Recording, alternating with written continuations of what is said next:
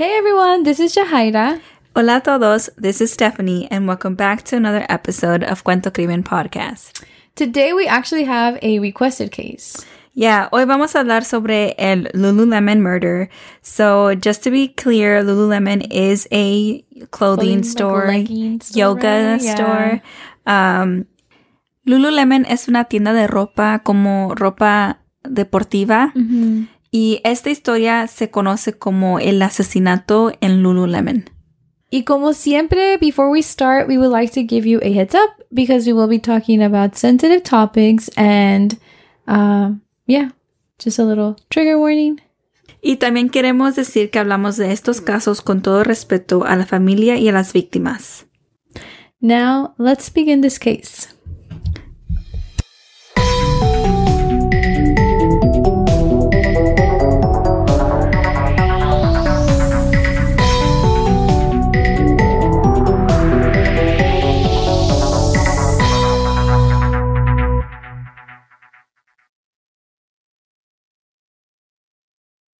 Jayna Murray, de 30 años, was a grad student at Johns Hopkins University, and she was super close to finishing up, and she was also working at Bethesda's Lululemon in Maryland.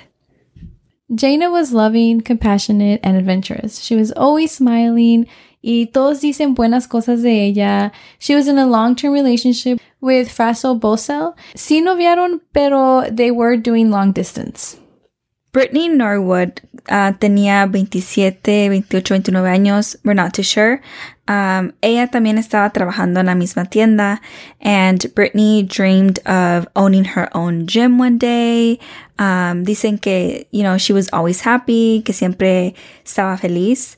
Um, and she was also the star athlete in her high school. And then right after that, um, she went off to college in Long Island, New York. El 11 de marzo del 2011, Brittany was supposed to work that day, but Jayna wasn't on the schedule, but she actually came in to cover for someone else, and they both had the closing shift. Also, uh, we're not too sure how many people were in the closing shift, but it most likely was just them two that were closing up and kind of wrapping up the day. On March 12, 2011, the manager was opening up the store. Y cuando ella entró, ella vio un desorden, um, escuchó ruidos, um, you know, from the back of the store, and she got really scared. And she goes back outside and asks a stranger to walk in with her. Y los dos entran, and, you know, he gets to see the same disaster she saw. Um, and as he walks through the store, he finds two women who have been beaten. So he runs back outside to, you know, call police. So, in the midst of the whole disaster, they find Jayna Murray on the floor, dead in a pool of blood, and they also find Brittany Norwood tied up in the bathroom. Brittany tenía cortadas, pero nada igual a las de Jayna. Los pantalones de Brittany estaban rotos and she was taken to the hospital. Allí ella dijo que dos hombres entraron a la tienda, que dos hombres fueron responsables por todo lo, lo que había pasado. Investigators knew she just went through something so traumatic, pero le tenían que preguntar más sobre estos dos hombres. Like they had to, you know, go look for them Get on top and it, yeah, yeah. hold them responsible. And so she begins to walk them through the night. So Bernie said that that night they closed and they parted ways, pero luego ella le llamó a Jayna porque uh, Jayna was the one that had the keys y a Brittany se le había olvidado la cartera adentro de la tienda. Entonces cuando las dos entraron, dos hombres con máscaras y guantes entraron atrás de ellas. That's when they attacked them. She said that she was raped repeatedly because they liked to have sex with her more than Jayna Murray. Which is a really, really weird and out of place comment to say. Yeah, I think so too. Um, you just went through something so traumatic. Like, why do you have to? I don't know. Say Bring- that. Yeah, bring. Like, I don't know for know. what? Yeah. And so the police went on a massive manhunt and they took so many tips in. The community was super scared after learning how brutal this murder was. There was even a reward of $150,000 for any information. That's a pretty big reward. Yeah, it really is a big um, reward. And Mhm. also la comunidad como que le estaban brindando todo el apoyo a Brittany porque she was the one survivor. Yeah. Like their sympathy. Mhm. Pero no había información. There was a lead, but as soon as they looked into that man, the lead fell through. La tienda Lululemon no tenía videos de seguridad tampoco, so that also made it a bit harder. Y los investigadores vieron los videos de seguridad de las otras tiendas alrededor de um, the Lululemon store, pero también nada salió de allí. Like yo creo que encontraron like personas pasando Mhm. and they like checked up on them, but like it wasn't them. It just didn't check out. Yeah. Um, en las cámaras no salían dos hombres que puedan ser los culpables. Like they just yeah. didn't have any leads. Um, and so authorities were in disbelief because um, they just didn't have any hints, any Mhm. leads, and I don't know. It just it seemed like things weren't adding up, and so authorities began to see through, um, you know, I guess the cracks in in Brittany's story. Mhm. And so now it had been a few days since the murder, but slowly the truth was unraveling. Which is also like really interesting how like authorities kind of have that power like, hmm, like something isn't checking up, you know? Mhm. I mean, if I was there in that situation, like authority side, her comment would have thrown me off. Mhm.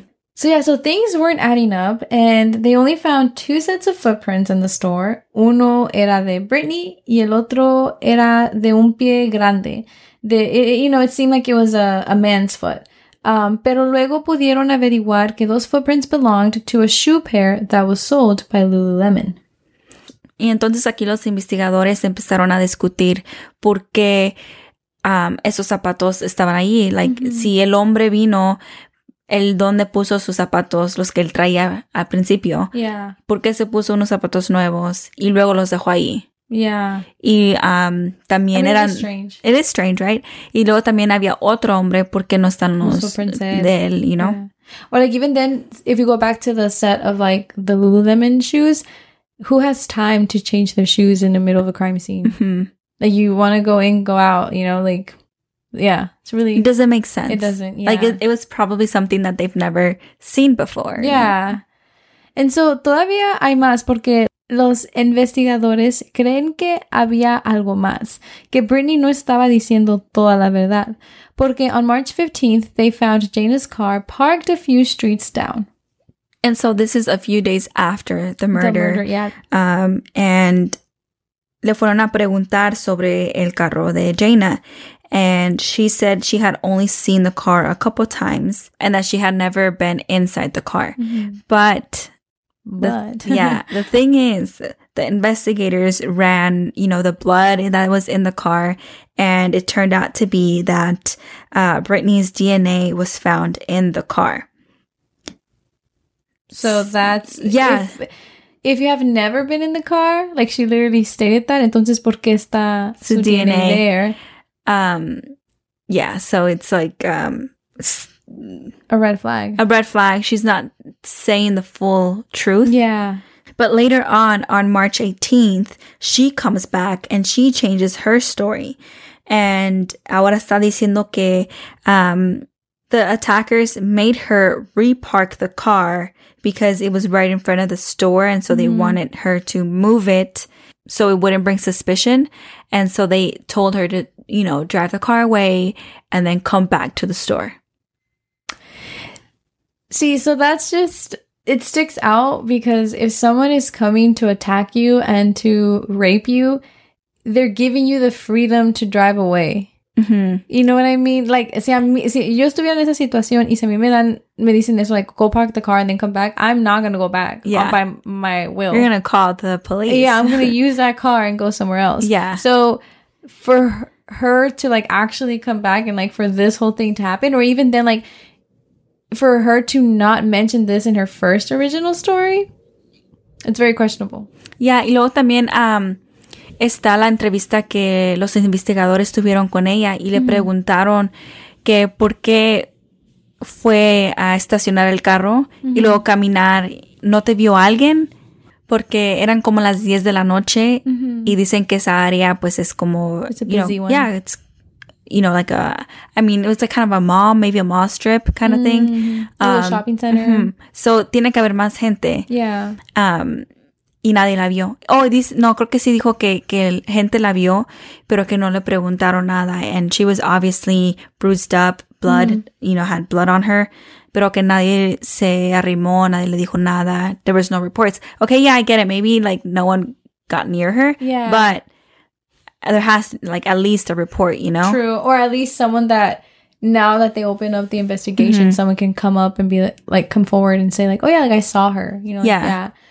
But I don't know. I just think it's really strange. Or like, if she did see people, like, why not ask for help? Mhm. You know? Like, your life is in danger. Yeah.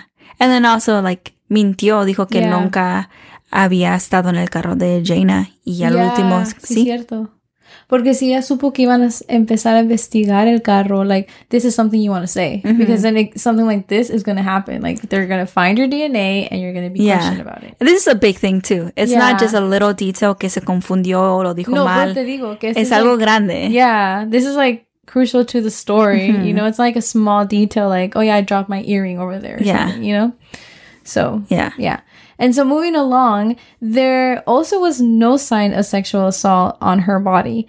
So now that, you know, they were shifting their attention and analyzing everything, the way Brittany was found with hands over her head, it's kind of like they were in the air, mm-hmm. right? So now like they're starting to look at how she was laid out. Mm-hmm. And from earlier, as we said, like the marks on her body were very, very different than the ones found on Jayna's body. Yeah.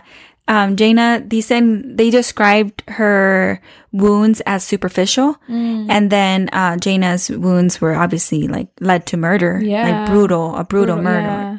But going back to like her hands in the air, um, también hubo mucha like um discussion about like why were they in the air? You could have brought them down and like made yourself a little bit more comfortable when you waited for Oh, help. Yeah. Yeah. Yeah, that is true. So it's, I, I mean, now the investigators were saying, okay, like that's such an odd position, right? It's It's, if- almost as if you maybe did that yourself. Kind of, it's like the cliche crime scene. Mm-hmm. Like put your hands over, you know, type of thing. So now the investigators están hablando con, you know, with anyone to get any more information. Y pudieron hablar con los employees de Apple, which was right next to Lululemon. I think they even like shared a wall. So, um, super close. Um, y los employees de Apple dijeron que escucharon a dos mujeres alegando that night before. Y en el video de seguridad de Apple se ve a los employees um, escuchando como que they are reacting to this fight. Like you Yeah. can hear them. I mean, you can see them, um, kind of like, you know, to themselves, like, oh, what's going on Do you hear that? Do you hear Like, that? Do you hear that? And so the, it's very clear that the, you know, uh, fight that these two women had were, was loud. Mm. Well, I mean, yeah, for them to like be hearing it, it must have been loud. But the Apple employees kind of just stood back and heard it. Like they didn't really do anything. They didn't go check and they didn't call the police. Uh, which I mean, I guess you can kind of see it, right? Like you don't want to stick your nose where it doesn't belong. But at this point, if you're see like hearing that someone might be potentially in trouble or might be potentially hurt, Yeah, because um, en los artículos decían que um, los gritos, they weren't just like small, like discussion, like fighting back and forth. it was like clearly something bad was happening. Yeah. Like the way that they described that she was yelling for help. Imagine, like, Yeah. yeah. So I don't know, like that, that kind of, um, is really unfortunate that Yeah. they didn't, you know, call the police. Entonces, toda la evidencia que tienen um, del crime scene, the car, um, it's not matching up to Brittany's story. So, um, fueron a arrestar a Brittany seis días después del murder. As they investigated, they learned more about the work environment. They learned que Brittany tenía history of de robar, and all her coworkers knew about her little habit, and they wanted to fire her, but they didn't have evidence to bring forward. And so Brittany robaba de la tienda y también from her own coworkers. They also found out even a like a bigger history of stealing. Um, there's a story of her stealing from a hairdresser.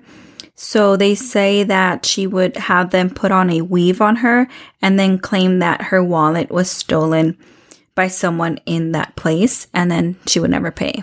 Oh, yeah. So yeah, so that's just like a little background on like the work environment and on Brittany. Apparently, like she has uh this history going back to even high school. Some of her teammates say that, yeah, you know, she had the tendency to take things. Okay, and so ahora que la tenían a ella arrestada, um, they were now piecing the whole story together. And so the story goes that Brittany lured Jayna back into the store. They had already closed, but she lured her back in. And the reason why was because Brittany had to call Jayna to open the store again because she had forgotten her wallet. Mm-hmm. And then once they were in the store and, you know, I guess the attack happened, Jayna tried escaping through the back door, which was where her body was found. Um, and in the autopsy, we learned that Jayna was alive for most of the attack. And this was like a really brutal attack. Like, si ven fotos of the aftermath, hay sangre por donde quiera. Like, it just, it looks very gruesome. And so they no pudieron encontrar un motivo as to why this happened. But, um, we do learn that earlier that day, Jayna caught Brittany stealing, and it's assumed that that is the motive. Hmm. So fue during um, after hours when Jayna encontró que Brittany se estaba robando unos uh, yoga pants. And so because Jayna had caught her and, you know, they were already trying to kind of like mm-hmm. have someone catch her because they didn't mm-hmm. have security footage, um, or they didn't have like security video in there. Yeah. Um, so they, you know, finally caught her. And so, um, Jayna told her that she was gonna inf- inform our managers. And maybe that's why Brittany la atacó en ese momento, or not really in ese, mom- en ese momento porque salieron, and then she called her back in. But she planned. Mm-hmm. Yeah. So she planned to attack her there, and she gave Jayna 331 wounds with five different weapons from the store including a knife and a hammer. That's insane. 331 wounds. Like, I feel like this crime was obviously driven by hate. Mm-hmm. You know, like hate that maybe Jayna was gonna say something, she was gonna lose her job, but because 331 is a lot. It's know? insane. Yeah. And so to hide her crime, she got some man shoes from the store, size 14, and walked around Jayna's blood. And, you know, she kind of made it seem like there was another person in the store. And that, of course, goes to her original story about the two men that she claimed were there that night. Después del ataque, where she bludgeoned, choked, and stabbed Jayna, ella misma se hizo heridas, and then she tied herself and laid in the bathroom that is like a whole new level of of crime. Yeah. Like she did it and then she set it up. Like she had it all planned out. Like it's crazy. Yeah, for sure premeditated. Yeah. And so when she was found, um the next morning, Brittany was moaning in pain with a few wounds and you know her pants were cut um, at the crotch while Jayna was found in a pool of her own blood. Yeah, I mean, como habíamos dicho, las heridas son completamente diferentes. Mm-hmm. Um, so, you know, that's already like surprising or yeah. questionable to the authorities. Like, ¿por qué a una la mataron mm-hmm. in such a brutal way y a otra no? Mm-hmm. Um, so from the very beginning, it was very suspicious. Yeah. And even then, it's like, nada fue robado. So why did these men attack them? Yeah. Lots of questions. Um, but they were able to, um, you know, get the answers. Yeah. But I just think it's kind of crazy how she um, was able to lie to police for days. Yeah. Because, you know, like when someone makes a statement about sexual assault and mm-hmm. murder and like a crime, you believe, you know, like yeah. it's a woman who was tied up in a bathroom. Like, yeah. tienes que creer. Yeah, you obviously, but you're not going to walk in there and start questioning everything. Yeah. You know, you're going to kind of take her story mm-hmm. and see what really happened. And like, yeah, it is crazy because she got to go to the hospital and she got to go home after her hospital visit and like no one questioned her. Yeah. Instead, like como dijimos, the whole, you know, city was kind of showing sympathy for her, but it was her all along. It's crazy. Yeah. Brittany fue arrestada and charged with first degree murder, and she was sentenced to life with no possibility of parole. The defense attorneys tried getting the verdict of second degree murder. They argued that the crime was done in the heat of passion and without premeditation, but instead she was convicted with first degree murder. Which I think that it's only fair Mm-hmm. because um I don't know, even in the heat of passion and the heat of anger and stuff, you have to like you know, kind of stop. Like, and, Yeah. and it's like, how is it not premeditated? Like, they literally left the store. She could have let it go. Mm-hmm. You know, she had enough time to cool down, but instead she chose to lure um Jayna back in and then not only did she like stab her a few times, like she did 331 wounds. Yeah. 331 wounds. It's not a heat of passion crime. Mm-mm, like she knew what she was doing. That's insane. Like that's so Yeah. many times. Mhm. And with different weapons. Yeah. Like she had to go get them, go look for them. exactly.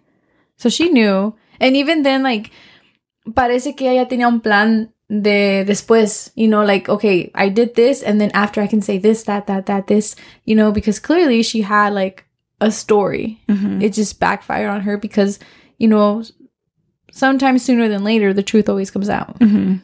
And so the family created a foundation, the Jayna Troxel Murray Foundation, um, in, you know, to honor her passions, her hobbies.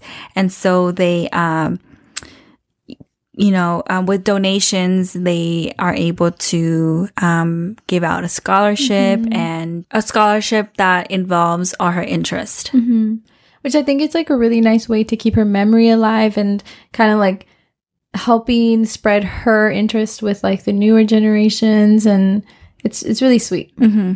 Especially, you know, this was like a very strange case because it's, you know, it took place in the workplace and it's your own coworker did this to you. Um so yeah, it was it was just really sad. Yeah, really tragic story. Yeah. Um, you know how we always say like caras vemos corazones no sabemos you know like uh, Brittany Jayna se miraban todos los días you know like we usually are with our coworkers y all it took was like one bad day Yeah. Gracias a la persona que recomendó este caso.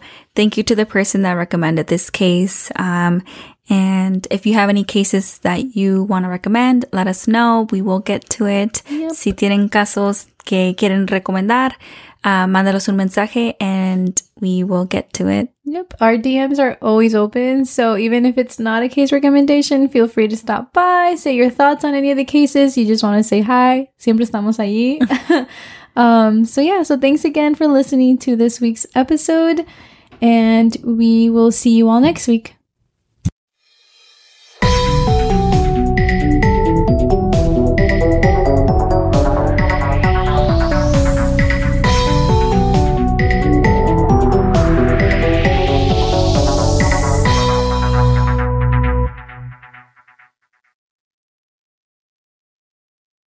What's up, guys? This is the Unnoticed Podcast with your host George. and your host Ricardo, where we get straight into pop culture, true crime, conspiracies, and scary stories. making you feel like you're right in the room with your homies. And you can find the Unnoticed Podcast on all platforms. And with that being said, Welcome back to the spot. Don't make it hot, we love you. even if you love us or not. Ah. Clown Boys. Step into the world of power, loyalty, and luck. I'm gonna make him an offer he can't refuse. With family, cannolis, and spins mean everything. now, you wanna get mixed up in the family business. Introducing The Godfather at ChumbaCasino.com. Test your luck in the shadowy world of The Godfather slot. Someday, I will call upon you to do a service for me. Play The Godfather now at ChumbaCasino.com. Welcome to the family. No purchase necessary. VGW Group. Void where prohibited by law. 18 plus. Terms and conditions apply.